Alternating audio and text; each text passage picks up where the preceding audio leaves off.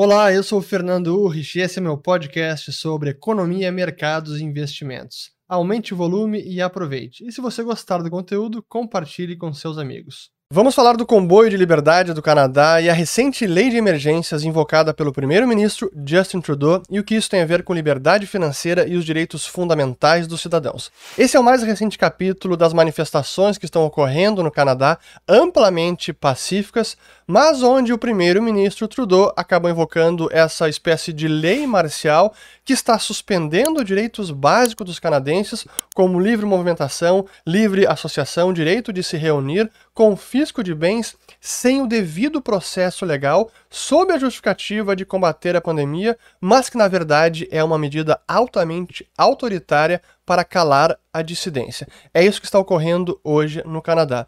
Mas é importante entender como chegamos a esse ponto, então, quais foram os principais catalisadores até chegar a esse momento, e depois falar um pouco do que isso significa até para a liberdade financeira, porque sim, tem repercussões importantes que não se pode subestimar. Mas primeiro, quando, como começou tudo isso, né? Foi lá em dezembro, quando o primeiro-ministro, o governo do Canadá, teve a ideia de obrigar os caminhoneiros a se vacinar e a exigir um comprovante de vacinação no cruzamento de fronteiras entre Estados Unidos e Canadá, sendo que a maior parte dos bens e serviços, as mercadorias que são transportadas entre Canadá e Estados Unidos são por via terrestre e muitos caminhoneiros começaram a alertar que isso seria uma medida altamente contraproducente, porque levaria a uma perturbação ainda maior na cadeia de suprimentos. Esse era um primeiro problema. O segundo é que ela é até desnecessária, porque a maior parte dos caminhoneiros, mais de 85%, segundo a Associação dos Caminhoneiros do Canadá, já estava vacinada. Então, qual o objetivo dessa medida? E o próprio primeiro-ministro do reconhece que de cada 10 canadenses, 9 estão vacinados. Então, essa foi a primeira a primeira motivação é não há necessidade de obrigar e de exigir comprovação, apenas vai causar perturbações, disrupções desnecessárias e a maior parte está vacinada, tanto dos canadenses como os motoristas americanos, embora em menor é, proporção. Mas para mostrar aqui, então, isso foi no começo de dezembro, e aqui os gráficos de Canadá, Estados Unidos, até Brasil. A quantidade de pessoas que estão completamente vacinadas, fully vaccinated, com todas as doses, do, duas, três, quatro, enfim, Canadá, mais de 80%, é, aqui ó, 80.8, quase 81, Brasil acima de 71, Estados Unidos um pouco menos, mas essa era a situação de então. É, o problema é que o Trudeau não arredou o pé, seguiu exigindo, quis impor cada vez mais essas medidas, e aí chegou em janeiro e os caminhoneiros começaram a se rebelar e se indignar com essas medidas porque eles, o governo não estava cedendo nada. E começaram a organizar um comboio de liberdade, ou um comboio dos caminhoneiros que iria em direção a Ottawa, capital canadense, e protestar contra essas medidas. Mas o que inicialmente era uma, um protesto apenas contra essa medida específica, contra os caminhoneiros, acabou indignando tanto a população, especialmente essa parcela, onde passaram a exigir o fim de todas as restrições, todos os, os mandados, as obrigações e que foram estipuladas para combate da pandemia. E, infelizmente, Trudeau, com a sua postura autoritária, apesar de toda a fala mansa, ele tem aquele jeito ponderado, sempre falando calmamente. É, vale a pena assistir o vídeo da vários uh, discursos dele, inclusive o do dia 14, onde eles anunciaram essas medidas autoritárias, a lei de emergência, sob o, sob o argumento de ser uma emergência nacional de ordem pública. Depois eu vou falar um pouco mais sobre a lei. Mas ele também tem sido bastante truculento e combativo quando lida com os manifestantes, a ponto de chamá-los. Aqui eu vou colocar na, na tela até uma, uma notícia, chamando os não vacinados de racistas, e aqui colocou todos os, uh, os uh, manifestantes também como não vacinados ou anti-vacinas, e que não é um protesto anti-vacina, isso vale a pena dizer. Claro que tem uh, algum, alguma parcela pequena que se diz anti-vacina ou que protesta contra isso, e sempre tem aqueles com uh, algumas demandas mais extremistas. Claro que tem, como em qualquer protesto. Mas ele é amplamente pacífico, não houve violência, depredação, nada disso. Basta ver as notícias e os vídeos. São famílias participando, tem música, tem festa, tem até os caras colocam até um é, infláveis de diversão para crianças, enfim. Então isso não é uma emergência nacional, não é o que está acontecendo. Claro que o direito a manifestações a expressar opiniões contrárias ao governo, este direito deve ser preservado. E isso não atenta contra a liberdade de ninguém. Mas bloquear estradas, especialmente pontes e o trânsito de mercadorias, claro que isso não deve ser, ninguém deve compactar, compactuar com esse tipo de medida, mas se houver, precisa ser combatida. Mas não é apenas isso que o governo quer combater. Essa é a justificativa, e está chamando tudo de blockade, que tudo que está ocorrendo não são manifestações contra o governo, mas sim bloqueios nas estradas e ruas e e esse é o problema. Se isso acontece, claro que acontece, mas não é apenas isso. Isso é uma parte que deve ser combatida, mas não, isso não é o que ele está querendo fazer.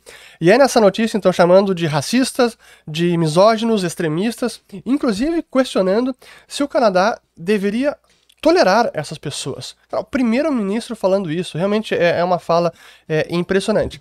Mas o comboio de liberdade seguiu e começou a ganhar atração e começaram a, a, a chegar na cidade, na capital canadense mais pessoas aderindo aos protestos e muitas pessoas ajudando, inclusive, a financiar, fizeram crowd, campanhas de crowdfunding, levantaram milhões de dólares para financiar, para trazer combustível, para trazer alimentação.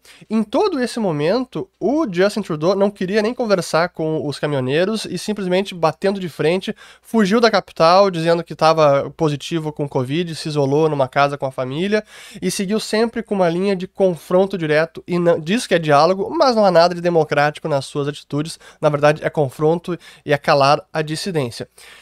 A ponto de, e aí chegou depois dessa polêmica, isso meados de janeiro, aí chegou no começo de fevereiro e uma plataforma chamada GoFundMe, que os ajudantes e apoiadores do protesto usaram para levantar fundos, arrecadar recursos para ajudar os manifestantes. E o governo conseguiu convencer a empresa a confiscar os fundos dos manifestantes, tudo que foi levantado, alguns milhões de dólares, e aí finalmente decidiram não confiscar o dinheiro, mas devolver o dinheiro para quem tinha é, contribuído. Esse é o nível que chegou a coisa.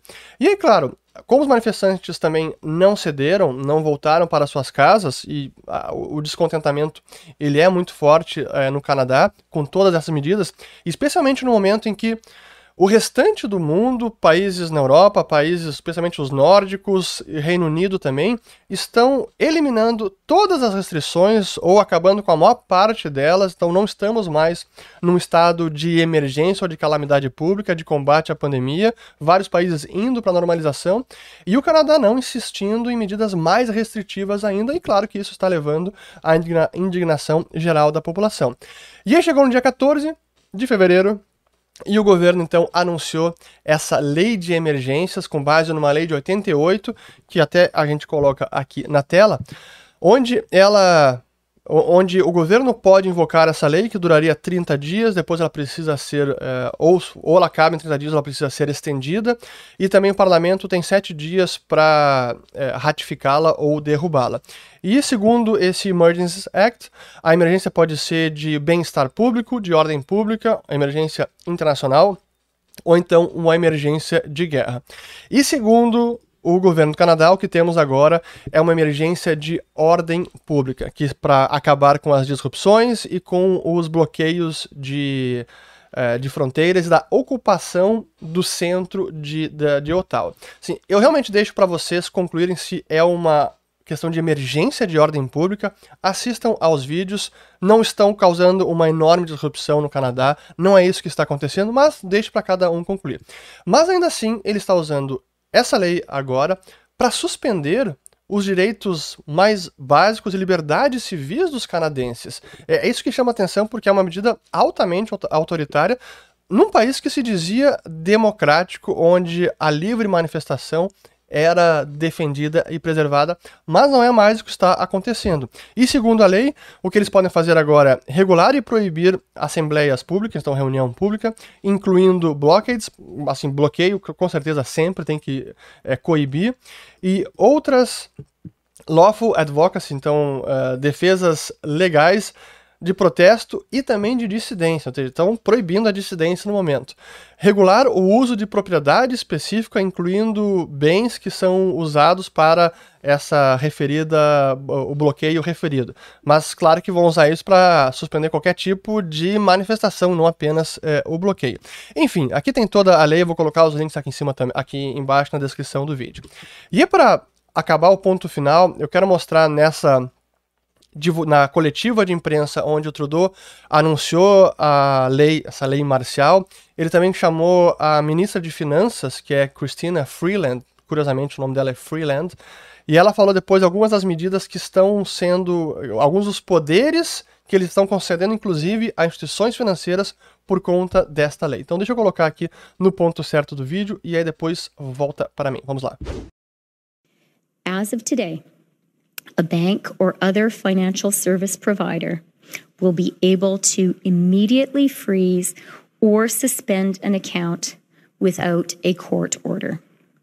In doing so, they will be protected against civil liability for actions taken in good faith. Federal government institutions will have a new broad authority to share relevant information with banks and other financial service providers to ensure that we can all work together to put a stop to the funding of these illegal blockades. This is about following the money. This is about stopping the financing of these illegal blockades. We are today serving notice. If your truck is being used in these illegal blockades, your corporate accounts will be frozen. The insurance on your vehicle will be suspended. Send your semi trailers home. The Canadian economy needs them to be doing legitimate work, not to be illegally making us all poorer. Então veja um poder extraordinário que está sendo concedido aos bancos, que podem agora confiscar os fundos dos clientes sob qualquer suspeita, e eles têm não apenas os meios técnicos para fazer essa medida, porque o dinheiro é do banco, lá está ele, mas também o amparo legal para esse tipo de atitude autoritária. E é claro que nesse sentido que surge o Bitcoin como uma grande alternativa a tudo o que está aí, porque o Bitcoin é um dinheiro criptográfico, é uma arma de defesa assim como a criptografia. E todo cidadão que é privado privado de sua liberdade financeira e moralmente, cedo ou tarde entende a essência da invenção do Satoshi Nakamoto. O Bitcoin é necessário. Hoje são os canadenses, amanhã pode ser você. Chegamos ao fim de mais um episódio. Meu muito obrigado a você que me acompanhou até aqui e se você gostou, comente com os amigos e compartilhe. Um grande abraço e até a próxima.